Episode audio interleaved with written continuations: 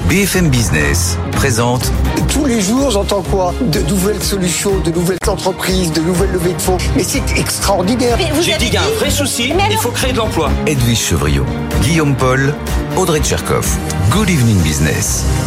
Il est bientôt 18h, et bien nous sommes là, comme tous les soirs, Good Evening Business, bien sûr, en direct jusqu'à 20h. Bonsoir Audrey. Bonsoir à vous. Bonsoir Edwige. Bonsoir Guillaume, bonsoir Audrey. Dans l'actualité ce soir, euh, bah, figurez-vous que la France s'est encore fait épingler sur ses déficits publics. Bon, c'est pas la première fois. Sûrement pas la dernière non plus. C'est peut-être pas la dernière non plus, effectivement. On va voir ça avec Thomas Asportas quand même dans, dans un instant. Le patron d'Euronext avec vous dans 10 minutes, Edwige. Absolument, Stéphane Bougelin sera avec nous. On va parler, tiens, est-ce qu'on en parle souvent ici? Vous savez, Scato, Sweldam, est-ce qu'il faut rester dans le CAC 40 Ça, ça peut être une bonne question. Je suis sûr qu'il va pas aimer y répondre. Mais on va parler aussi d'Euronext. Euronext, on va rappeler, c'est aussi la bourse de Milan, Lisbonne, Lisbonne Bruxelles, etc. Euh, plutôt très bon troisième trimestre, hein, qui maintient le cap. Et puis aujourd'hui, il a fait la deuxième édition pardon, de son World Campus euh, Euronext Tech Leaders. On va parler de tech. La tech euh, chez Euronext, ça existe. C'est dans 10 minutes, bien sûr. Et puis à 18h30, nos experts arrivent. On a énormément de choses ce soir encore. Et oui, Guillaume. Alors ce soir, dans les experts, en effet, on reviendra sur les nouvelles remontrances de Bruxelles à la France. Et puis, on parlera du plan dévoilé par Emmanuel Macron aujourd'hui qui s'appelle Étincelle, qui est censé rallumer la flamme des ETI et des PME en France, puisque comme vous le savez, on est très en retard. Et puis enfin, on dira un mot hein, des rémunérations des très grands patrons avec cette étude qui nous confirme qu'elle continue de s'envoler, puisqu'un grand patron du CAC 40 gagne en moyenne 89 fois plus que ses salariés aujourd'hui. Sujet toujours très consensuel, évidemment, mais Voilà. c'est pour ça qu'on en parle. Voilà le programme non exhaustif, évidemment. Nous sommes ensemble jusqu'à 20h sur BFM Business. Tout de suite. À tout de suite. Votre rendez-vous avec Mailboxes, etc. Emballage, expédition et logistique pour entreprises et particuliers. Nos solutions sur mbefrance.fr. Good evening business, le journal.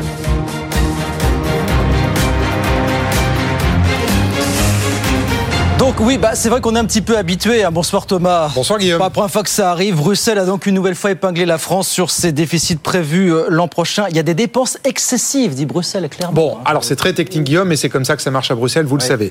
La Commission reproche à la France de ne pas respecter sa recommandation sur l'augmentation des dépenses primaires nettes. C'est quoi les dépenses primaires nettes? Ce sont les dépenses publiques hors charge d'intérêt et nettes des mesures fiscales. La recommandation de la Commission pour la France, c'est que la dépense primaire nette en 2024 n'augmente pas plus que 2,3%. Dans le budget, il y a marqué 2,6%. Donc effectivement, on a déplacé le plafond de 0,3%. Par ailleurs, la Commission demande aussi à la France d'arrêter l'an prochain les boucliers tarifaires et de se servir de cet argent pour réduire encore plus le déficit. Ce que la France ne va faire qu'en partie, puisque l'année prochaine, Bercy va encore dépenser une dizaine de milliards d'euros dans le bouclier électricité. Et donc la conclusion de tout ça, c'est que la Commission dit aujourd'hui que la France risque de ne pas être en conformité avec ses recommandations, comme par ailleurs la Belgique, la Finlande et la Croatie. On est 4 pays sur 27 à être épinglés. Et elle demande par conséquent à la France de prendre les mesures nécessaires pendant l'examen du budget pour réduire la dépense publique. Bon, donc Bruxelles nous met un petit coup de pression. Est-ce que la France va réagir ou pas finalement euh Pas du tout. Bon. Bercy répond 1, 4, 0,3%. Je dis pas du tout, c'est pas un commentaire. On a eu dans la foulée la réaction ouais, de Bercy. hein. Bercy répond 1, 4, 0,3% au-dessus du plafond de dépenses. C'est l'épaisseur du trait. 2, que le calcul de la commission a été fait en se basant sur ses prévisions économiques du printemps et que depuis, les prévisions de croissance ont été revues à la hausse. Et donc, en prenant les chiffres à jour, la France serait dans les clous. Et qu'enfin, c'est presque injuste de nous pointer du droit. Oui, retourne l'argument parce que la France, dans le budget, va faire l'an prochain un effort structurel de réduction du déficit de 0,8 points de PIB, ce que Bercy qualifie d'effort significatif. Et donc, en conclusion, Bercy considère, un, que la Commission n'ira pas plus loin que les griefs euh, adressés aujourd'hui, deux, que le risque de non-conformité avec les règles européennes est, je cite, extrêmement faible. La meilleure preuve, nous dit Bercy, c'est qu'ils n'ont reçu aucune lettre de la part de la Commission leur demandant de corriger le tir, alors que quand la situation est grave, Bruxelles se fond d'un courrier officiel envoyé au ministère. Rien de tel n'est arrivé à Bercy. Et donc, la France n'ajustera pas son budget en réponse aux commentaires de Bruxelles aujourd'hui. En clair, circulier, il n'y a rien à voir. Bon, Bruxelles donc euh, agite euh, les menaces, mais euh, Paris reste serein. Merci beaucoup Thomas. Alors, est-ce que c'est pour envoyer un message à Bruxelles? En tout cas, Emmanuel Macron l'a rappelé ce midi. Pas question de faire une pause en France sur les, réformes, notamment pour aller chercher le plein emploi à 5%. Réveillez-vous, nous n'y sommes pas. Voilà ce qu'a dit Emmanuel Macron. On l'écoutera à ce sujet tout à l'heure hein, sur, sur BFM Business. Euh, Emmanuel Macron qui a dit ça ce matin alors qu'il présentait à, à l'Elysée un plan. C'était la grosse annonce à la base. Un plan pour booster le développement des PME. et d'en faire des ETI, domaine dans lequel la France est très très en retard aujourd'hui. Booster les PME en levant les freins administratifs. Écoutez ce qu'on disait Emmanuel Macron aujourd'hui. Ce qui marche bien, c'est quand les gens sont connus et que les chefs d'entreprise sachent que c'est madame qui s'occupe de leur dossier ou qui pilote l'équipe, ça change tout. Parce que ça veut dire qu'il y a vraiment une équipe qui est dédiée. Et c'est exactement ce qui est au cœur du succès, pour moi, de la French Tech et qu'on veut mettre au cœur du succès d'étincelle. On a une bonne politique macroéconomique, on l'a améliorée. Je vais y revenir dans un instant, on n'a pas fini le travail. Maintenant, on devait avoir en quelque sorte une équipe structurée qui nous permette grâce à la Team France Export, grâce à ce qu'on fait en interne à la DGE, grâce à la mission France 2030, en agrégeant tout ça, bah, de vous accompagner très concrètement. Voilà, le plan étincelle hein, pour booster la croissance des PME. On en reparlera tout à l'heure avec nos experts sur, euh, sur BFM Business. 18h04 dans l'actualité des entreprises. Beaucoup de choses ce soir. D'abord, Vivendi. Ça a pris des années, mais on y est. Bonsoir Mathieu Pechberti.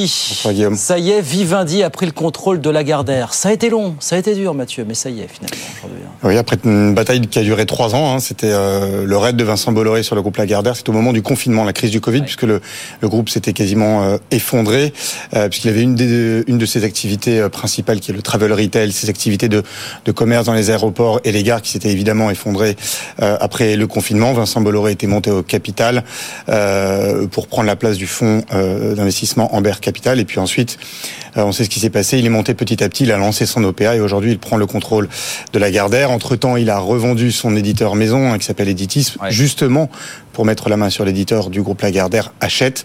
Il a également euh, revendu le magazine euh, Gala, mais c'est beaucoup moins important. Et donc, euh, Vincent Bolloré prend les rênes du groupe Lagardère. Arnaud Lagardère reste quand même à la fois PDG de son groupe pour le moment, euh, le groupe qui va rester coté en bourse Ouais. pendant environ au moins deux ans. Et également, il vient de prendre les rênes de son éditeur Hachette. Il reste à savoir si la Commission européenne sanctionnera Vivendi pour avoir pris le contrôle de Lagardère avant d'avoir eu le feu vert des autorités de la concurrence. Encore beaucoup de questions, beaucoup de défis aussi pour Vivendi désormais euh, manette chez Lagardère. Mais on en reparlera avec vous Mathieu. On se retrouve tout à l'heure un petit peu après 18h30 sur, euh, sur BFM Business. Et puis Stellantis, autre grosse annonce du jour, c'est Stellantis qui a conclu une alliance avec le leader mondial des batteries, qui est le chinois CATL. Bonsoir Justine Vassogne. Bonsoir Guillaume. En gros, les Chinois vont fournir Stellantis en batterie dite LFP pour ces petites voitures électriques en Europe. LFP, on est sur une technologie beaucoup moins coûteuse. hein. Oui, c'est exactement ça. Ce que veut faire Carlos Tavares, c'est produire un type de batterie qui coûte moins cher que la plupart des batteries aujourd'hui en circulation, les NMC. Il veut installer à bord de ces petites voitures européennes de segment B et C, donc des batteries LFP. Et pour ça, bah, il s'allie avec la référence mondiale en la matière, le chinois euh, CATL. Dans un premier temps, Stellantis va acheter ces batteries à CATL. On les verra par exemple dans la nouvelle Citroën C3 électrique qui sera commercialisée au printemps autour de 23 000 euros. Le prix Ouais. est important. Dans un second temps, les deux partenaires vont former une joint venture et construire une gigafactory en Europe. Le pays n'est pas encore euh, désigné. On choisira en fonction des conditions économiques, nous dit euh, Stellantis. Et alors, si je me trompe pas, c'est la deuxième fois en moins d'un mois que Stellantis signe un partenariat avec un acteur euh, chinois. Est-ce qu'on serait pas un peu en train de changer de stratégie du côté de Stellantis? Bah, la question, elle se pose, Guillaume, hein, parce qu'il faut se souvenir des propos de Carlos Tavares. Il y a seulement quelques mois, nous avons déroulé le tapis rouge en Europe aux constructeurs chinois, expliquait-il. Nous devons être prêts au combat face à eux. Aujourd'hui, Stellantis s'allie donc avec CATL. Il y a quatre semaines, c'était avec le constructeur électrique chinois Leapmotor. On est quand même loin du combat.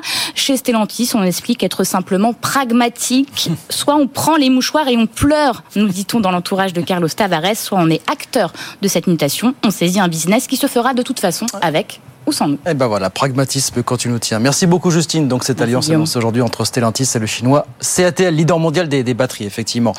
Deux mots avant d'aller sur les marchés. D'abord SFR, filiale d'Altis, maison mère de BFM Business. SFR est entré en négociation exclusive avec la banque Morgan Stanley pour lui céder 70% de ses quelques 250 data centers et espaces de bureaux euh, en France.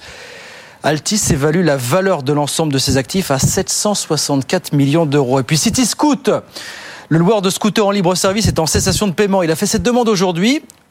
Le temps, dit-il, de trouver de nouveaux investisseurs pour déployer sa nouvelle flotte de scooters électriques qu'il compte déployer dans Paris dans les prochains mois. Leur groupe revendique 250 000 utilisateurs actifs aujourd'hui. 18h08. On va sur les marchés. Les marchés, Étienne Braque est à Euronext pour BFM Business comme tous les soirs. Bonsoir Étienne. C'est un petit peu mot du genou en ce moment Étienne. euh, Bonsoir, Guillaume. À Paris, on termine en petite baisse ce soir hein, sur le CAC 40.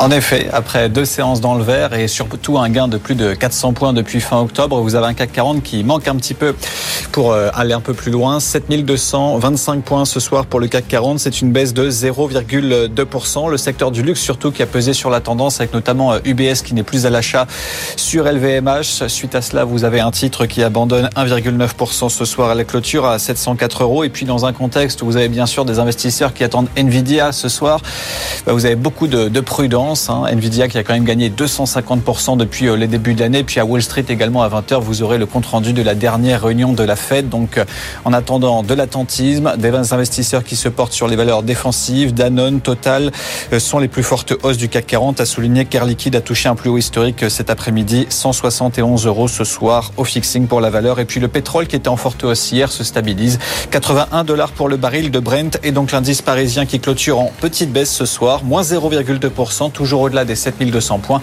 7229 points au fixing. Merci beaucoup Étienne. Bon, on regarde évidemment ce qui se passe à Wall Street pendant ce temps. C'est assez calme aussi également sur le marché américain. On va le voir dans, dans un instant.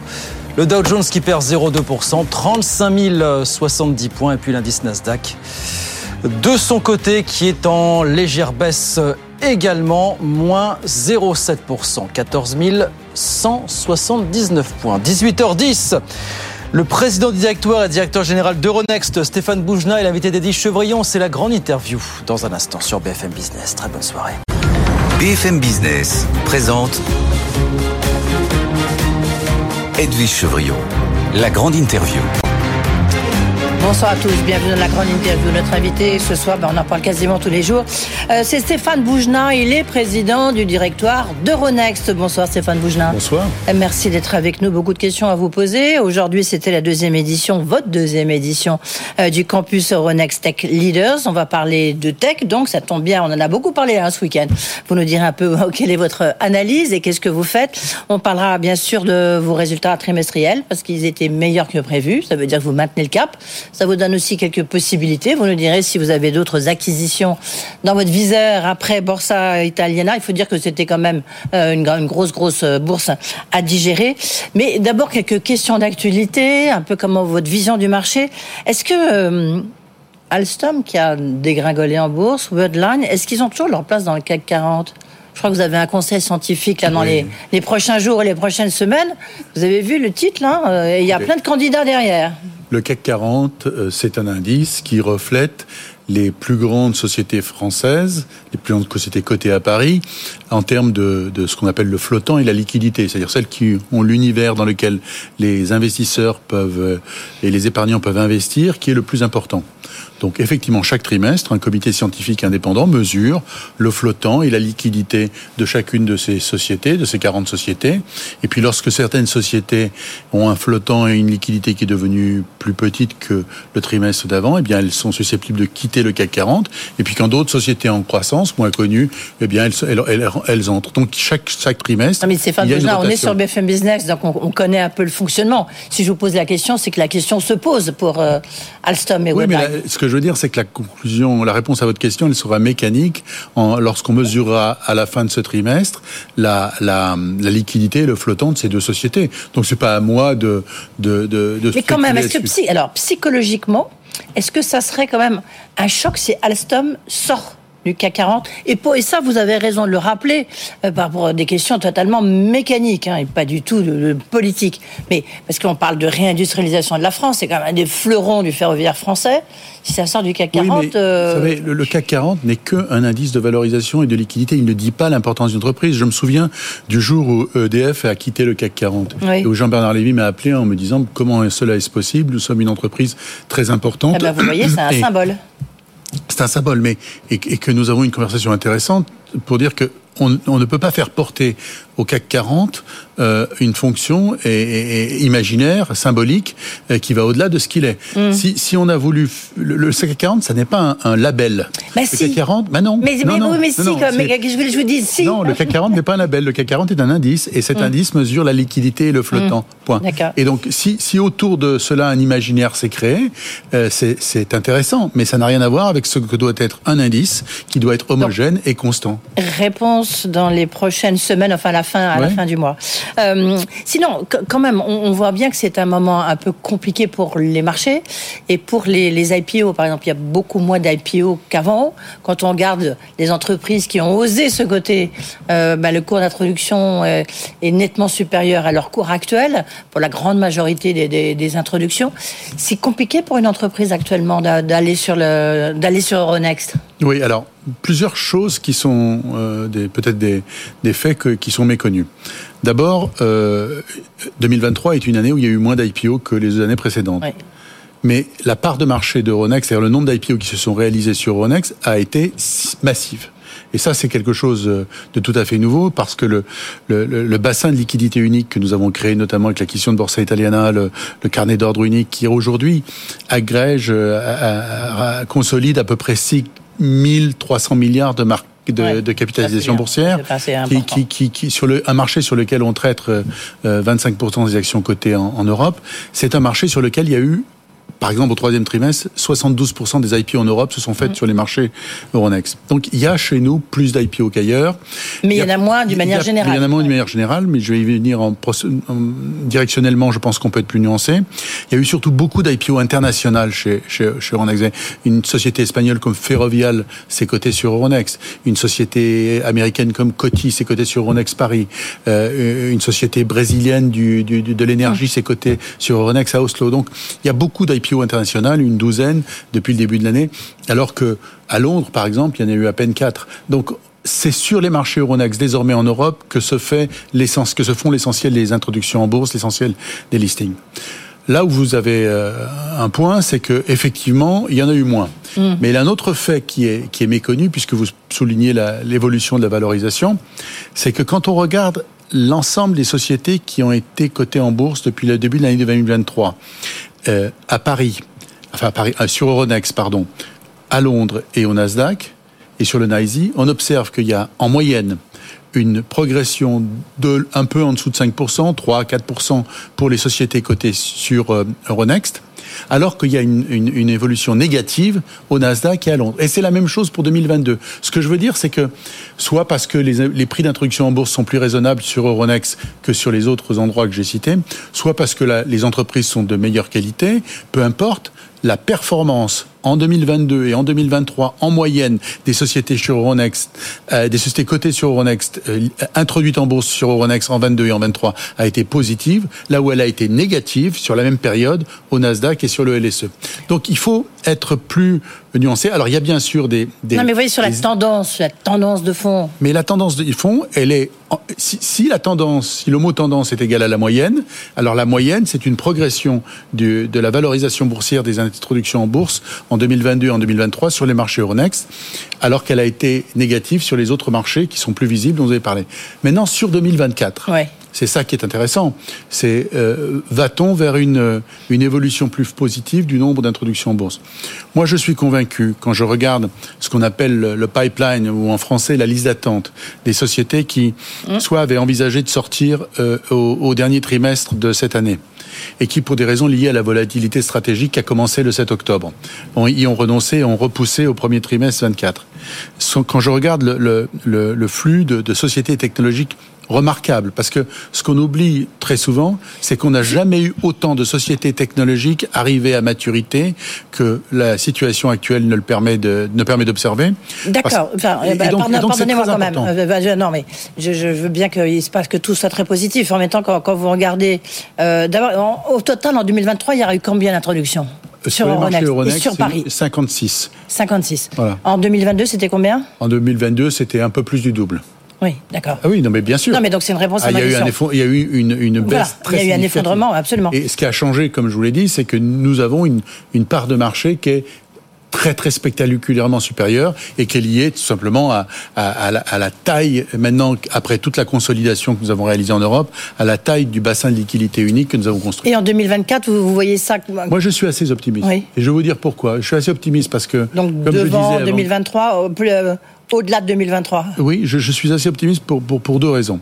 La première, c'est que, comme, comme j'essayais de, l'indiquer avant que vous précisiez votre question, euh, parce que euh, il y a un nombre vraiment très significatif de sociétés qui, depuis une dizaine d'années, ont, fait tout le parcours euh, transformation de la technologie en, en, en, en produit, de la transformation du produit en, business, du business en, société, du, de, la société en, plan de croissance, avec une maturation, avec des soutiens qui ont été évidemment la BPI au départ, etc. Et beaucoup d'autres, toute une communauté qui les a soutenus et qui aujourd'hui euh, arrive au moment de, passer à, l'autre, à l'étape supérieure.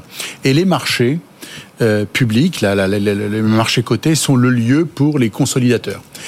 Et d'abord, il y a beaucoup plus de sociétés donc disponibles ou prêtes à lever de l'argent, à financer de la croissance, ou des sociétés dans lesquelles les investisseurs cherchent de la liquidité qu'avant. Mais la deuxième, la deuxième chose, c'est que, sauf euh, euh, difficultés euh, stratégiques nouvelles ou détérioration significative des, des, des, mmh. de, de, la situation géostratégique qu'on connaît tous, et donc contamination des prix des hydrocarbures. Sauf cela, je pense que ce qui est déterminant dans le fonctionnement des marchés, c'est l'évolution des taux. Et les taux d'intérêt sont qui en fait train. Les marchés, oui, oui, non, mais les taux d'intérêt sont en train. Non, parce que c'est intéressant. Aujourd'hui, on regarde plus les taux que les fondamentaux du, du, du, du, du, PNB. Les taux sont en train d'arrêter de monter, peut-être de baisser, mais surtout d'arrêter de monter. Ce qui crée mécaniquement un, un, effet qui va créer une rotation ou un intérêt nouveau pour les actions parce que les perspectives de gains directionnellement sur les taux vont être moins fortes que les perspectives d'entrée à des valorisations plus faibles sur les actions. Et donc je pense que les marchés vont être plus euh, disponibles pour soutenir les marchés, les, les, les, opérations sur les actions en 2024 qu'ils ne l'ont été en 2023. En même temps, ce qu'on peut dire, c'est que les taux d'intérêt, ben, ce qui fait que c'est beaucoup plus difficile de se refinancer parce qu'on y a des taux d'intérêt quand même très très élevés. Est-ce que vous voyez des entreprises qui disent, ben, tiens, je vais aller lever de l'argent sur les marchés plutôt qu'auprès de, de, mon banquier pour faire ça, pour euh, être assez euh, caricatural et schématique? Mais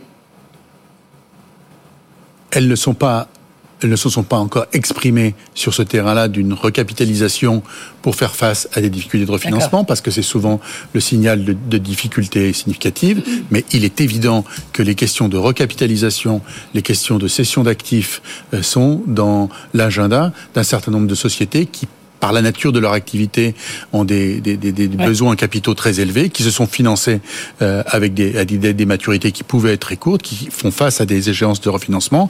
Et c'est sûr que lever de la dette ou refinancer de la dette à 4 et 5% c'est pas pareil que quand on l'a levé à entre 0 et 1. Et donc, pour un certain nombre d'entreprises, pas les plus nombreuses, pour un certain nombre d'entreprises, il faudra repasser par la case augmentation de capital. Mais je crois que c'est pas. Ben, on en a déjà vu certaines. Oui. Absolument, mais mais c'est pas le, le, cas le plus le plus fréquent. Je pense que les valorisations vont s'ajuster. Là où vous posez une Ça question. Ça explique en, partie la chute d'Alstom du reste. Là où vous posez une question, à mon avis, tout à fait importante et pertinente, en rappelant les fondamentaux du, du de la croissance, c'est c'est que bien sûr, les directionnellement, les perspectives de croissance de certaines entreprises vont être révisées, pas toutes, et donc les valorisations vont s'ajuster. Mais il y a une différence entre le niveau de valorisation des entreprises et le nombre d'opérations qui vont être menées parce que même avec des valorisations plus faibles, les marchés peuvent être euh, tout à fait accueillants et, ouverts pour les augmentations de capital et les introductions en bourse. Euh, on va dire un mot de Renex quand même, parce que Renex avait publié, alors c'était il y a quelques jours, vos résultats pour le troisième trimestre. En fait, ils ont été meilleurs que prévu, en tout cas euh, pour votre bénéfice. Le niveau d'endettement, malgré Boursa Italiana, a été jugé satisfaisant. Donc vous maintenez le cap, Euronext, ça sera sur l'ensemble de l'année 2023, ça sera plutôt une bonne année? La société est cotée, donc euh, je peux commenter les résultats jusqu'au troisième trimestre qu'on a sorti il y a quelques temps, mais ce qu'on a ce qu'on peut dire est de manière tout à fait évidente, nous avons confirmé des objectifs de coûts euh, révisés euh, qui, qui, sont extrêmement bons et donc on peut chacun peut en déduire un, un niveau de marge et surtout ce qui est plus important. Les coûts, les coûts et encore les coûts. Oui. C'est la recette de Stéphane Bougenat. Oui, parce que parce que la performance opérationnelle, c'est la condition d'indépendance tout court. Mm. Euh, vous savez, euh, Thucydide dans la guerre du Péloponnèse disait se reposer ou rester libre, il faut choisir. Quand on gère ses coûts, on a une chance de rester libre. Quand on renonce à, à gérer ses coûts, on devient soudain, tôt ou tard, l'esclave de quelqu'un.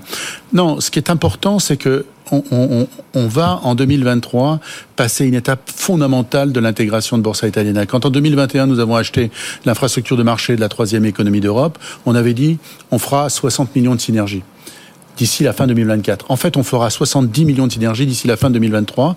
Et à la fin 2024, on fera au moins 115 millions de synergies, c'est-à-dire le double de ce qu'on avait prévu de faire initialement. Donc, Borsa Italiana a été une excellente opération pour les investisseurs d'Euronext et pour les clients d'Euronext parce que maintenant on a une, une, société intégrée, notamment avec la compensation. Et euh, ça veut dire deux questions rapidement parce qu'il faut quand même qu'on parle de vos tech leaders. Euh, est-ce que ça veut dire que ça vous offre la possibilité d'autres acquisitions? Parce qu'il en reste encore quelques-unes hein. euh, Est-ce que ça vous est-ce que ça vous tente? Enfin, est-ce que vous vous en préparez Alors Euronext ah, explore toujours, toujours les opportunités euh, de croissance qui permettent d'atteindre deux objectifs. Plus de croissance de notre chiffre d'affaires plus rapidement ou plus de diversification pour s'engager dans des, dans des lignes de produits qui sont moins liées à la volatilité des marchés. Donc chaque fois qu'on peut acheter une société qui nous permet de croître plus vite ou qui nous permet de diversifier notre euh, modèle de revenu, nous le faisons à condition, à condition, et ça c'est presque aussi important que la remarque sur les coûts il y a quelques minutes, à condition que le retour sur capitaux employés soit supérieur à notre coût du capital. C'est-à-dire nous ne payons pas des prix que d'autres euh, euh, sont prêts à payer parce que nous nous considérons que notre mission c'est de reste, mais nous considérons il que reste notre quoi? Mission, il reste Madrid enfin il y a, nous considérons que notre métier, notre métier c'est de créer du capital et pas de détruire du capital donc on ne paye pas à n'importe quel prix comme d'autres mhm. Et donc ça, c'est une, c'est une vraie différence avec d'autres acteurs. Alors sur les bourses euh, en, en Europe, Madrid appartient au groupe suisse, Six. Euh, euh, Francfort a décidé de rester indépendante et de toute façon, Deutsche Börse a une capitalisation boursière de au moins quatre fois celle de Ronext. Mm.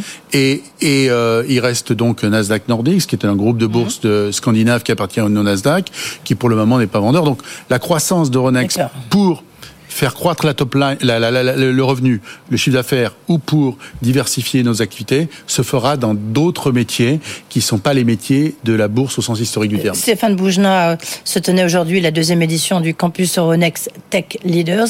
À quoi ça sert les Tech Leaders? C'est une manière de les faire venir et de leur dire allez, allez-y, c'est temps non, c'est une manière de rendre plus visible auprès des investisseurs internationaux euh, la réalité du, du, d'un secteur technologique européen parce que souvent on a la perception que ah il y a une société de, de paiement à Amsterdam, ah il y a une société de semi-conducteurs à Paris, ah il y a une, une société de clean tech à Oslo, mais la réalité c'est qu'il y a un, un gisement d'entreprises technologiques cotées en Europe qui ont des caractéristiques de croissance communes et à qui nous voulons donner la même visibilité que celle qui peut exister aux États-Unis quand il y a des marchés technologiques aux États-Unis. Et il y a un appétit des investisseurs internationaux pour s'engager dans le financement de ce genre d'entreprises qui ont souvent des perspectives de croissance plus fortes qu'en Amérique du Nord et des valorisations plus faibles, donc des points d'entrée incroyables. Et donc, nous avons voulu fabriquer un segment un indice et des rencontres investisseurs. Là, ce qu'on a fait aujourd'hui, vous savez, c'est de la bourse depuis plusieurs siècles. C'est assez simple. Ça consiste à mettre en rapport des gens qui ont beaucoup d'idées et pas d'argent, et des gens qui ont beaucoup d'argent et pas d'idées. Et c'est ça qu'on fait depuis depuis des siècles. et là, quand vous voyez ce qui s'est passé avec euh, OpenAI ce, ce, week-end, c'est une, crise de, de, de, gestion et de leadership assez assez naturelle, assez spectaculaire. oui, spectaculaire. Oui. Non, avec avec euh, un retournement euh, presque euh, chaque heure. Où on un feuilleton qu'on a suivi sur BFM Business. Avec un rapport entre le travail et le capital qui est passionnant, hein, mhm. parce que c'est un peu les travailleurs ensemble, D'où au ma sens question, du terme, qui ont qui ont réussi à tordre le bras du, du capital. Oui, ça veut dire quand même que la tech c'est formidable et en même temps c'est un fonctionnement. Voilà, c'est disruptif. Ça, ça, ça, ça, se fait sur des sur des ordres de grandeur en termes de de valeur et de et de calendrier qui n'ont rien à voir avec les, les d'autres secteurs plus traditionnels. Merci Stéphane Bougenard. Donc, euh, Merci optimiste pour 2024, ça fait du bien. Président du directoire donc de Renext. Good Evening Business. Actu, expert, débat et interview des grands acteurs de l'économie. 18h35, bienvenue dans les experts du soir. Mathieu Pechberti, Thomas Asportas, vous nous avez rejoints. Bonsoir à vous. Edwige, vous venez d'échanger avec Stéphane Boujna, le patron de Renext. Donc ce qu'on peut se dire, c'est que Renext maintient le cap et que le CAC 40 ne lâche rien. Non, ouais, ce qu'on peut dire, c'est que, un, bon, côté positif, ça arrive rarement, c'est que visiblement, d'abord, il, il, trouve qu'il y a dans son pipeline, comme on dit, mm. pas mal de belles introductions. Euh, pour 2024, il reste optimiste pour 2024. Donc ça, c'est un point, je trouve, assez positif à soulever. Après, sur la question que je lui posais, est-ce que Atos, euh, Worldwide, après les crises que ces entreprises ont connues, est-ce qu'elles vont être éjectées du CAC 40 Alors il disait, il assistait euh, lourdement et encore lourdement pour dire, bah oui, c'est un côté mécanique, pour expliquer que, évidemment, c'est pas lui qui est responsable. Il dit, mais puis voilà, c'est juste un indice. En même temps, il disait que quand EDF est sorti, je ne sais pas si vous avez écouté ça, EDF est sorti du, CAC, il y a le patron d'EDF qui l'a appelé en disant, mais c'est pas possible, EDF, c'est le fleuron de l'industrie française. Il a dit, ça n'a rien à voir. Mais enfin, quand même, être dans le CAC 40, ça a quand même une Mais ça vous pose là. Pour Alstom, ça serait pas une bonne nouvelle. C'est pas une sanction, je regardais, enfin, c'est pas rédhibitoire, surtout PSA, Peugeot Citroën était sorti en 2012, je regardais ça pendant l'interview. Oui, c'est considéré quand même comme une sanction. Je sais pas, Mathieu, est-ce qu'il y a un débat sur le fait qu'Alstom puisse sortir du, CAC 40 il y a même un gros débat. quand on regarde les chiffres, euh, je trouve qu'il n'y en a plus trop, mais je crois qu'ils étaient rentrés au CAC au moment justement de euh, quand Alstom avait racheté Bombardier, ou juste avant, si je ne me trompe pas, euh, avant le Covid en tout cas. Et puis là, l'entreprise cote un peu moins de 5 milliards d'euros de valorisation. Elle a perdu. Mm. 50% euh, en quelques mois, donc euh, je pense pas qu'il y ait beaucoup de débats. Euh, mais vous voyez, ça peut, être, va sortir du CAC. Ça peut être de différentes façons. Je voyais, bon, il y a un peu le cercle, vertueux quand, vous, quand vous montez dedans, parce que beaucoup d'investisseurs, dès que vous montez au CAC, viennent dans votre capital, voilà, ils font indiciel. Et inversement, quand vous sortez du CAC, quand EDF était sorti du CAC, ça avait été un crash en bourse. Mm. Parce que là, effectivement, tous ces fonds-là, les grands investisseurs qui mettent de l'argent dans le CAC sans même trop mm. regarder, on va dire, bah là, ils retirent leur bille. Donc, euh, vous, pouvez, en sortir en connaissant des sortes en fortunes diverses. Vivendi en est sorti en 2021 et pourtant l'actu est plutôt. Mais ça, ça arrangeait Vincent Bolloré à l'époque. Oui. Et euh, Atos, Altos, qui est au fond du trou, on en parle suffisamment, on est sorti il y a deux ans. Donc il n'y a pas forcément de oui, mais ça dépend quel est votre objectif. L'objectif de Vincent Bolloré, on en dira peut-être un mot, c'est justement de faire baisser la, mm. faire baisser la valeur de, Vivendi, comme ça il pouvait euh, en prendre plus facilement le contrôle. Euh, ça, dépend de votre objectif. Si ensuite oui, c'est ça, parce que vous voulez lever de l'argent, il faut mieux avoir une, valorisation plus élevée. Quoi. Oui, évidemment, mais c'est vrai que sortir de bourse permet aussi d'avoir euh, les mains beaucoup plus libres pour mettre en place la stratégie que l'on veut ah, ça, mener. Sortir complètement de la bourse. Oui, mais voilà, mais, voilà, mais pour, pour s'émanciper en tout cas du, du dictat des marchés. Mm. Ce que Stéphane Boujna disait aussi, euh, un autre effet mécanique qu'il a mentionné, c'est que l'arrêt de la hausse des taux va forcément euh, impliquer un nouveau regain d'intérêt euh, pour les actions. Et c'est notamment pour ça, en effet, qu'il est positif par rapport à 2024. pour l'instant, les produits de taux, évidemment, on la vedette, hein, c'est clair. Et dès lors qu'on est dans une phase plutôt stationnaire, voire descendante, à ce moment-là, les actions redeviennent attractives, en tous les cas. Sortir du CAC 40, des fois, ça permet de sortir du viseur des marchés, ça permet d'avoir un petit peu de temps, un peu plus de, tranquillité, de sérénité pour faire avancer l'entreprise. Certains l'ont expliqué en l'occurrence. Bien. Euh, la France, donc épinglée une nouvelle fois par la Commission européenne. Mm. On le disait, c'est pas la première, c'est pas la dernière pour euh, dépenses excessives. Qu'est-ce qu'on en dit? Est-ce qu'on se dit une de plus finalement?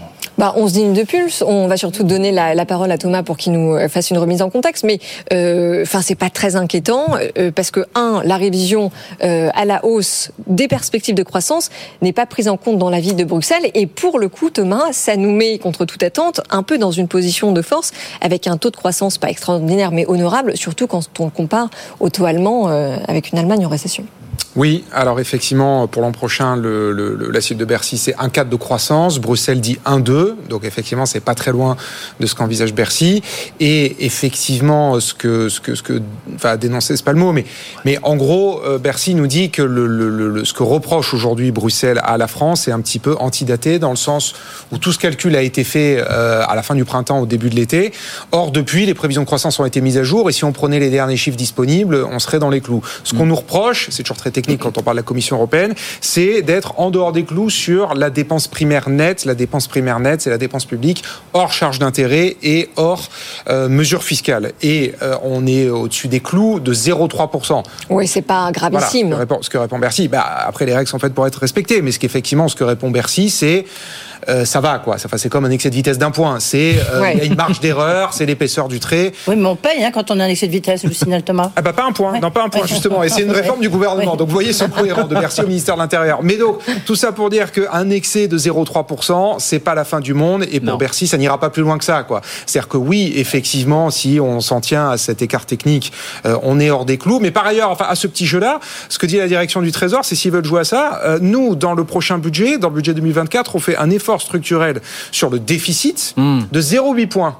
Et ça, on n'a plus fait ça depuis des années, quasiment un point de plus de réduction d'efforts structurels sur le déficit. Et ça, ça mérite davantage d'être souligné à leurs yeux que cet excès de 0,3 points. Jusqu'à mais- quel point on s'en lave les mains? Voilà, voilà, j'en pose Oui. question. bah, Oui, alors euh, non, mais je pense que Bercy n'est pas très inquiet parce que la Commission européenne a confirmé qu'au sein de la zone euro, aucun projet de budget pour 2024 ne présente de risque grave du non-respect Ouais, ouais. du fameux pacte de stabilité. Oui, en, en même temps, ça fait tellement longtemps quand même qu'on s'assoit sur les règles de Bruxelles euh, et notamment sur Maastricht que bon, on peut quand même se poser la question. Oui, mais là, on le en fait encore. On le fait encore plus que ces règles-là, elles sont mortes et enterrées. Il y en, aura des nouvelles l'année prochaine. Non, bien sûr, bien sûr. non, mais je veux dire, euh, bah, en donc même ça temps, il est fait- complètement obsolète, Ça hein, fait très très longtemps et on ne connaît pas les nouvelles règles. La France, c'est quand même, euh, elle fait un peu ce qu'elle veut. Enfin, le, heureusement, Beaucoup, ouais. heureusement que euh, Bruno Le Maire et Thomas Cazeneuve ont donné une interview euh, essentielle pour dire toutes les toutes les, les économies qu'ils allaient faire. La fin de la récré. euh, à, la, à la fin- quoi, à la fin de la récré, ils allaient signer. C'est dans la tribune, chez nos amis de la tribune du dimanche.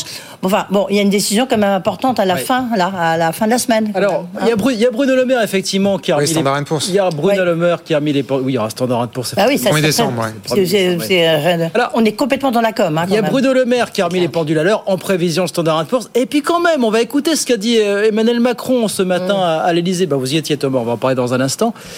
Qui a dit, vous savez, on n'est pas en mode pause du tout sur les réformes. Il ne s'agit pas de mollir, comme on dit. Écoutez le président de la République ce matin. Je vois avec inquiétude, je vous le dis franchement, le discours ambiant. L'assurance chômage, les retraites, on peut redistribuer. Pour revenir en arrière. Les réformes, on pourrait mettre sur pause. Réveillez-vous. Je vous le dis en toute sincérité. Réveillez-vous. On est à 7% de taux de chômage. Il y a aujourd'hui, au moment où je vous parle, des restaurateurs qui n'arrivent pas à ouvrir en pleine saison parce qu'ils n'arrivent pas à embaucher. On a des hôtels qui sont pas ouverts à plein parce qu'ils n'arrivent pas à embaucher. On a des finances publiques qui ne me donnent pas le sentiment qu'on peut lâcher l'effort non plus. Donc quiconque pense que le temps est au repos, qui pense qu'on pourrait, en quelque sorte, dans le moment que nous vivons, quand je vois nos voisins qui sont pour certains en train de rentrer en récession, les tensions géopolitiques sont mauvaises pour l'économie, nous ralentir, on vit pas dans le même monde. Alors, on précise quand même que Emmanuel Macron, euh, quand il dit réveillez-vous, il s'adresse à un parterre de dirigeants de PME et de TI. Euh, et je précise aussi qu'en France, on a ce, ce problème de souvent confondre les PME avec les entreprises du CAC 40. Il ne faut pas oublier que la majeure partie des PME en France, c'est moins de 20 salariés et que par ailleurs, deux entreprises sur trois sont patrimoniales. Donc, ce sont des gens de terrain qui ont simplement besoin qu'on leur simplifie la vie, tant sur les normes euh, sous lesquelles ils croulent, et puis euh, qu'on leur simplifie la vie sur la partie fiscalité. Donc, leur dire réveillez-vous, ça serait bien que le gouvernement se réveille aussi. Pardon, était pour Réveillez-vous, euh, était pour qui il Allumez votre aussi. micro, Guillaume. Oui, oui, était pour qui ce message Au patron, bien sûr, mais pas que. Enfin, Oui, non, non, mais pas que, parce que effectivement, alors ça Ouais. pouvait laisser placer une ambiguïté dans le sens où effectivement il s'adressait à un parterre de 100 patrons de PME, mais c'est un message plus large. Il est passé à la télévision, c'est un message adressé à l'opinion pour dire effectivement à tous ceux qui disent qu'on en a fini avec les réformes, que le plus dur est derrière nous et que maintenant on va pouvoir redistribuer les fruits de six ans de réformes. Bah non, il reste quatre ans de quinquennat, le boulot n'est pas fini, on est à 7% de chômage, on n'est pas à 5%, il y a des emplois non pourvus, on a des finances publiques dégradées, et donc on va pas rester quatre ans à se tourner les pouces. Oui, il a profité de cette occasion, il a profité de cette occasion pour faire passer un message à tous ceux qui veulent infléchir la ligne politique, et y compris au sein de sa propre majorité. On l'a bien vu dans l'examen du Ah budget. oui. Il y avait des mesures complètement orthogonales, euh, pour reprendre le, le- le glossaire de Bercy, complètement opposées à la vision de Bercy de réduction des déficits, de transformation structurelle, de d'efforts. Quoi. Là, non, on en était à nouveau à vouloir euh, alourdir la dépense publique, euh, y compris au sein même de la majorité. Mais alors, est-ce que ça veut dire qu'on peut s'attendre à des hausses d'impôts? Non, pas des hausses d'impôts, mais continuer les réformes. Là, typiquement, il donnait l'exemple de la réforme de l'assurance chômage. C'est la réforme sans fin. Tous les deux ans, on la durcit. Tous les deux ans, on revoit les curseurs pour indemniser un peu moins, un peu moins longtemps, durcir un peu plus les conditions d'accès à l'indemnisation. C'est l'exemple typique de la réforme qui ne doit jamais s'arrêter. Non, mais Thomas, il a tout dit, il reste 4 ans de quinquennat, donc il faut bien en faire quelque chose. Oui, en, oui, en même temps, d'abord, j'ai envie de lui dire euh, dormez un peu plus, parce que là, euh, quand même, il, euh, chaque, chaque jour, il y a une nouvelle annonce, hein, donc on appuie sur les Oui, terrains sur complètement laquelle on revient souvent quelques semaines donc, après, d'ailleurs. euh, on ne sait plus très bien où est-ce qu'on en est, on a un peu le tournis. Et puis en même temps, j'ai envie de lui dire réveillez-vous aussi, parce que lui, à chaque fois qu'il sort, eh ben, c'est euh, 100 millions par là, de 2 milliards par là. La fin du quoi qu'il en Donc, coûte, on y est. euh, la fin du quoi qu'il en coûte, paraît-il, elle a sonné, mais en fait, lorsque vous regardez la réalité, elle n'a pas du tout sonné. Voilà où nous en sommes. Euh, on va remercier Thomas qui a beaucoup bossé aujourd'hui, qu'on va écouter dans un instant, On qui était à l'Elysée. Oui, on était pour ça, mais quand même, vous avez fait un beau séjour à l'Elysée ce matin pour aller au, à la présentation du plan étincelle dont on va parler dans, dans un instant. Juste d'abord, on va dire, ce que Mathieu Pechberti nous a fait la gentillesse de rester, de ce qui s'est passé aujourd'hui, euh, puisqu'après des années, des années euh, de quoi De palabres, de discussions, d'intrigues. Bras de fer. De bras de fer, ouais. Oui. Ça pourrait faire un feuilleton chez Netflix. Ouais. Ouais, ouais. Ah, mais Ça ça va sûrement bientôt sortir, Ouais. ouais, ça c'est clair. Vivendi a pris officiellement le contrôle de la Gardère. Voilà. Oui, symboliquement, parce qu'il s'est rien vraiment passé hein, euh, aujourd'hui, entre guillemets. Mais enfin, la prise de contrôle est effective aujourd'hui, mais enfin, ça fait longtemps qu'on le sait. On attendait ça depuis plusieurs mois. Euh, il y a eu euh, l'autorisation de enfin, des autorités européennes de la concurrence qui ont obligé Vivendi donc euh, à revendre Editis, qui était son éditeur maison, pour pouvoir prendre le contrôle de l'éditeur maison du groupe Lagardère, à savoir le groupe Hachette. Euh, donc Editis revendu à Daniel Kretinsky. Euh, globalement, c'était la grosse contrainte de cette opération. Et puis effectivement, ça met fin à une bataille qui a duré plus de trois ans, qui avait commencé pendant le Covid. hein. Euh, pour, euh, pour raconter rapidement l'histoire, euh, le groupe Lagardère était à l'époque déjà assez endetté. Hein, on est en 2019, et puis avait un fonds activiste aux trousses qui s'appelait Amber Capital. Et Arnaud Lagardère était sérieusement menacé euh, pour son assemblée générale de 2020 euh, Oui. depuis plusieurs mois. Et puis boum, le Covid est arrivé, le confinement évidemment tout a fermé. Et dans le groupe Lagardère, ce qu'on oublie souvent, c'est qu'en dehors d'Hachette, qui est connu pour être un nom évidemment français, euh, est connu dans le monde de la communication, il y a aussi une activité qui s'appelle le travel retail, qui regroupe euh, les commerces et beaucoup de commerces dans le monde entier, dans les aéroports du monde entier, et plus connu en France, on va dire sous la marque Relais qu'on voit beaucoup dans nos dans nos gares en France et qui est une véritable machine à cash. Et tout ça, tout ça s'est effondré pendant le Covid et a obligé euh, le groupe Lagardère à ne pouvoir qu'accepter la- l'arrivée de Vincent Bolloré. Donc Vincent Bolloré a grappillé euh, du capital comme il sait le faire chez Lagardère petit à petit, a pris le contrôle du groupe Lagardère et donc a lancé cette opéra. Et donc ça a duré trois ans. Voilà. Mais puisque C'est la vous fin parliez, du groupe euh, Lagardère, ouais, comme on l'a connu depuis maintenant Oui, il 40 reste ans. encore une Tristement étape. ou pas Il reste encore une étape, Pour le moment, Mathieu. depuis 40 ans. Non, non. La sortie de la cote, puisqu'on en parlait tout à l'heure avec Ouais, pour le moment, elle est pas le patron d'Euronext. Ouais. Euh, Il y, a des- il y a des chances que quand même euh, Ouais, dans deux Vivendi ans. absorbe euh, la Gardère. Ça serait vraiment la... la... Alors il y a eu une, il y a une, il y a une décision qui a été prise il y a, il y a deux jours, euh, Oui. vais passer les détails techniques parce que sinon personne ne va comprendre, mais qui euh, va permettre aux, aux- aux autres actionnaires que le groupe il y a, il y a encore Arnaud Lagardère lui-même, faut, Ouais. faut quand même y penser qu'il y a, si je me trompe pas, environ 7% du capital de, de, de Ouais. Lagardère, il y a Bernard Arnault qui a Et 10%, c'est- ouais, et puis il y a le Qatar, actionnaire historique du groupe Lagardère, qui a aussi 10%, et ils vont pouvoir rester actionnaires du groupe Lagardère et donc cotés en bourse jusqu'en 2025. Voilà, on est en 2023, donc on a Ouais. deux, deux- deux années. Mais oui, euh, ce que dit Edwige est vrai. il y a- tout le monde sait qu'un jour. euh, La, la question, c'est quand, le plus tard possible. Euh, Arnaud Lagardère sera lui-même absorbé, avalé euh, par le groupe Vivendi. Il y a une dernière décision très importante qui est attendue dans les mois à venir oui. par la Commission européenne, qui a lancé une une, une enquête. euh, Oui, voilà, c'est ça, le- parce que j'allais vous de- dire, vous me Ouais. parliez de, des autorités concurrentielles, mais Vivendi reste quand même sous la menace d'une enquête, en effet, de Bruxelles, qui cherche à savoir finalement si le groupe n'a pas pris le contrôle de la Garner de manière anticipée. Alors, si jamais il était reconnu coupable, ça ne remettrait pas du tout en question le deal, Non, mais c'est quoi? Ça serait une amende, grosse hein. amende, ouais. Faire un gros chèque, ouais. On parle de maximum un milliard. Bon, on n'y croit pas trop. C'est comme non, mais oui, voilà. fonction c'est- du chiffre d'affaires de la Oui, voilà. Mais ça, c'est Ouais. le. Il n'y aura pas un milliard, mais enfin. Euh, Margaret Vestager, quand elle était encore commissaire à la concurrence, avait dit, J'avais dit ici, oui. à Edith Chevrillon, Ah oui. entre les lignes, bien, hein, euh, Bien senti. qu'ils allaient s'en prendre une, pour être clair, euh, d'amende. Et on voit bien que depuis, Enfin, ça prend du temps. que depuis quelques Ah bah mois, oui, il y a un jeu. très long, Ouais. Il y a un jeu à la fois malin, euh, euh, malin d'Arnaud Lagardère qui tantôt euh, dit que Vincent Bolloré est effectivement son ami, enfin, bon, ce quoi personne ne croit évidemment, et qui permet de se euh, maintenir ici ou là dans le groupe Lagardère. La décision, par exemple, Ouais. de, de mettre à la tête du JDD, le- du journal du dimanche, Jérôme Lejeune, Ouais. euh, ex de Valeurs Actuelles, c'était la décision, c'est ma décision d'Arnaud Lagardère et pas du tout celle de Vincent Bolloré. Voilà. Comme quoi ce feuilleton continue, même si c'est bouclé, Ouais. officialisé, voilà, ça continue, on est encore dessus. Ça durera toujours un petit peu. Ça durera toujours un petit peu, effectivement. Merci beaucoup, Mathieu. Euh, on a une minute avant d'écouter Thomas, qui a rencontré une chef d'entreprise ce matin, euh, heureuse, pour dire un mot du plan Étincelle. Étincelle ETI. Comme ETI. Comme tout Étincelle. Voilà. Est-ce Ah, que c'est comme quoi.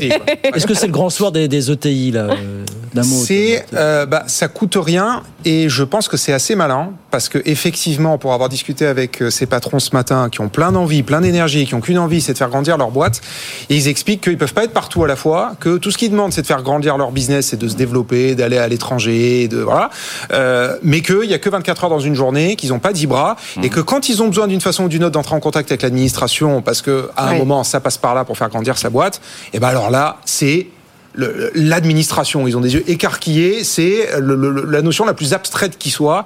Il y a des guichets dans tous les sens, Ouais. des administrations, des opérateurs de l'État dans tous les sens. Et donc, ils n'ont pas le moindre début d'idée à quelle porte il faut aller toper. Et donc, avec, cette, idée- avec ce, ce programme étincelle, en fait, c'est pas eux qui vont aller voir l'administration, c'est l'administration qui se met à leur service. Il va y avoir une cinquantaine de correspondants dans les ministères, dans les administrations et dans les opérateurs publics. Malgré tous les chantiers pour- de simplification qu'on non a mais mis ça c'est pas de la simplification, Oh c'est de la mise en réseau, c'est pas Ouais. pareil, c'est pas de la non, simplification, c'est de la mise en réseau, c'est une équipe Mais dédiée avec un pour accompagner ces boîtes. unique. Et c'est le principe de la French Tech en fait.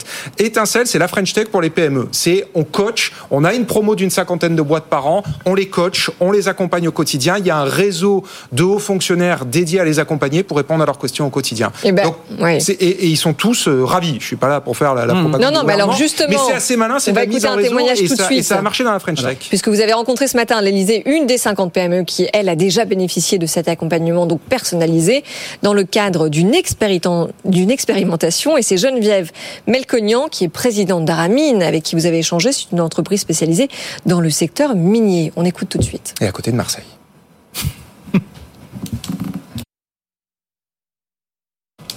Nous sommes maintenant avec Geneviève Melcognan. Bonjour madame.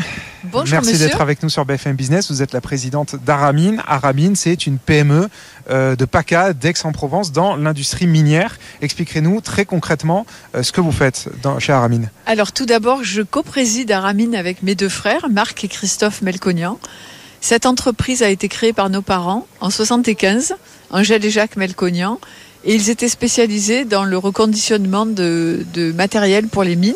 Mhm. Et mon père avait conçu un pont à l'époque qui a fait toute la réputation de l'entreprise à travers le monde. Quand les mines françaises ont fermé, mes deux frères et moi avons décidé de racheter l'entreprise à nos parents. Et à ce moment-là, il a fallu tout reconvertir parce que plus de clients. Oui, les exporter- mines fermées en France. Les mines fermées en France. Exporter un savoir-faire, c'est compliqué. Ouais. Donc, on s'est, imaginé devenir constructeur d'engins miniers. Alors, c'était un pari fou, parce Ouais. que les constructeurs sont de la taille de Caterpillar, d'Atlas Copco. Ouais. Donc, Aramine, euh, à l'époque, euh, on faisait euh, 10 millions d'euros de chiffre d'affaires, on avait euh, 40 personnes. Comment se lancer dans la fabrication d'engins? Et là, mes deux frères ont eu une idée géniale, donc je leur rends hommage, parce qu'on s'est rendu compte que le filon minier est très étroit. Et les Mhm. constructeurs fabriquaient de grosses machines qui creusaient d'énormes galeries. Et c'est à ce moment-là qu'on a décidé de, de fabriquer des machines filonnaires, donc euh, toutes petites, qui n'allaient creuser Ah oui. que le filon. D'accord. C'est ça votre spécificité. C'est que vous avez construit des tout petits engins, des, tout Des petites tout machines. petits engins. D'accord. Et à l'époque, Ça, personne ne le faisait. Personne ne le faisait parce que, bien évidemment, la R&D, les coûts euh, sont les mêmes que vous fabriquiez une grosse machine ou une petite. Mais euh, la marge est tout à fait différente, donc ouais. ça n'intéressait personne. Mhm. Et nous étions déjà très conscients de, des dégâts sur la planète. Aujourd'hui, grâce à tout ça, nous sommes leader mondial dans le Nerovein, engin électrique à batterie. D'accord. Du coup, ben, bon, on fait une effectivement, beaucoup de chemin parcouru. Et Voilà. alors, ce que j'allais vous dire justement, c'est quoi aujourd'hui vos chiffres Bah, faites combien de chiffres d'affaires passé- Combien de croissance Alors, ça a mis beaucoup de temps parce Ouais. que tout ça, c'est des années de travail, bien de sûr. collaboration. Et c'est vrai que le programme Étincelle nous a mis en lumière parce qu'on est une PME familiale qui n'était pas connue. Et le, le programme Étincelle, tout d'abord, nous a permis de lever des, des blocages administratifs énormes, puisque quand on appelle les, les personnes qui sont en charge de, de notre société euh, en PACA, on a des réponses concrètes immédiates. C'est-à-dire que vous avez dans l'administration des gens dédiés rien que pour vous Oui. oui, Que vous pouvez appeler, Oui. vous avez leur numéro, vous avez un contact Le privilégié avec l'administration. oui. On a un portable. un- Et ils sont là pour répondre à toutes vos Ils questions à administratives, toutes nos quoi. questions et dans la journée, on reçoit des réponses. D'accord. Et ça, ça a été fonda- c'est fondamental pour vous. C'est C'est-à-dire qu'aujourd'hui, quand on a un patron de PME comme vous en forte croissance et qu'on veut grandir, le sujet numéro un, c'est de vous simplifier la vie, en gros, c'est ça? Exactement, parce que des fois, quand c'est trop compliqué, nous, on pense à produire, à fabriquer. On n'a jamais sollicité des dossiers de subvention et autres, parce que notre euh, ADN, c'est de construire, de produire, de nous développer. Donc, on, on préfère passer du temps à construire l'entreprise plutôt qu'à construire des dossiers. Donc, si des personnes dédiées les construisent pour nous, c'est plus facile. Donc, l'entreprise, ben, on est passé de 30 millions d'euros à 50 millions d'euros Ah oui. en deux ans et demi. Ah oui, d'accord. Voilà. Effectivement, donc ça va vite. Et Donc vous êtes ça combien de salariés. Et euh, on est passé de 80 salariés à 130. À 130. Voilà. La croissance, elle peut continuer à ce rythme parce que nos produits aujourd'hui ont un succès fou. Ouais. Le seul frein à la croissance, c'est euh, les effectifs, la- le recrutement. Ouais. Alors, on a des équipes en or, des équipes fidèles, et je veux Ouais. leur rendre hommage parce que tout ce que l'on fait, c'est grâce à eux et avec eux. hein. Donc, je tiens à leur rendre hommage. Ils sont très fidèles, ils sont avec nous depuis le début pour la plupart. Et puis chaque année, on recrute de nouveaux qui rentrent dans, dans l'entreprise et qui, euh, qui unissent leurs forces aux nôtres. Et alors, le président de la République le- l'expliquait aussi, maintenant que vous êtes dans ce programme, vous êtes dans la cour des grands, c'est-à-dire que quand le président ou les ministres se déplacent à l'étranger, euh, une entreprise comme la BOT fait partie des délégations. Eh bien, Typiquement, il y a une quinzaine de jours en Ouzbékistan, vous y étiez, c'est ça? Justement, mon frère Marc a été invité dans une mission au Kazakhstan il y a, il y a 15 jours. Ouais. Et euh, étant donné que nos clients sont quand même des grandes administrations, parce que ce sont des mines, Ouais. des, grandes des grandes exploitations, arriver au Kazakhstan euh, dans l'avion présidentiel, bien évidemment, ça donne une plus forte crédibilité à Ramine, même si la crédibilité, on l'a déjà. Oui, bien sûr. Enfin, c'est un, Mais c'est un levier énorme. Voilà. Et merci Geneviève Melconian d'avoir répondu à, à nos questions sur BFM Business. Je rappelle que vous êtes la présidente avec vos deux frères euh, d'Aramine Group euh, en PACA du côté euh, d'Aix-en-Provence. Et donc, bah, voilà, une étincelle, une des euh, euh, 50 et même 100 étincelles qui ont été dévoilées aujourd'hui ici à l'Elysée. Merci beaucoup. Merci à vous. Voilà pour cet échange que vous avez eu, euh, Thomas Asportas, avec la présidente d'Aramine. Donc Il y en a maintenant, d'autres d'ailleurs à retrouver sur le site internet hein, de BFM Business. voilà, c'est dit. Donc maintenant, il faut que l'administration joue le jeu. C'est ça, Thomas? Bah exactement. En fait, c'est ce que disait aussi Emmanuel Macron. Il faut un changement culturel. C'est ça le plus compliqué. C'est pas tant de faire des réformes. C'est que derrière, la culture d'entreprise joue. Bon, bah là, il faut que la culture d'administration euh, change. Qu'on passe euh, d'une administration euh, très sérieuse, très rigoureuse, beaucoup dans le contrôle, à une administration bienveillante, qui accompagne et qui soit un facteur de succès. Que ça fasse des étincelles. Pardon. Vous n'êtes pas le premier à avoir fait le jeu de mots. Non, Guillaume Olivier Grégoire s'en non est chargé plus, ce matin. oui, Il dit allumer le feu. Voilà. Voilà, je pense Au que 100 c'était- patrons de PME. Voilà, merci. rallumer le feu des ETI et des. PME. Exactement. Merci à tous. Merci à Mathieu Pechberti. Merci Thomas. Edwige Chevrillon, merci. Merci, Votre invité demain Oui. Le président de l'association des petites villes de France, vous avez c'est le 105e congrès des maires. Euh, il y a un vrai problème, notamment un vrai problème avec les assureurs. Euh, ils ont dit, il y a toute une tribune, ils disent les assureurs ne veulent plus nous assurer. Ah oui. Donc euh, bah, ça coûte trop cher. Il y a un problème quand une école brûle. Et ben ça sera euh, pour les petites mairies. Évidemment, c'est pas, ils n'ont pas les moyens. C'est assez insoutenable, effectivement, dans ce genre de situation. Merci beaucoup, Edwige. À demain, 18h10, 18h57. Bah, nous, on revient dans un instant. Oui, évidemment. restez avec nous. Les experts, ça continue forcément avec un trio de choc. Ouais, et avec eux, on va parler de quoi? Bas de la France, une nouvelle fois épinglée par euh, Bruxelles. On reparlera d'étincelles et puis euh, on reparlera Et de les salaires des grands patrons Et les salaires. ah, sujet hautement consensuel. Clivant par excellence, oui, c'est ça. Tout ça jusqu'à 20h. À tout de suite.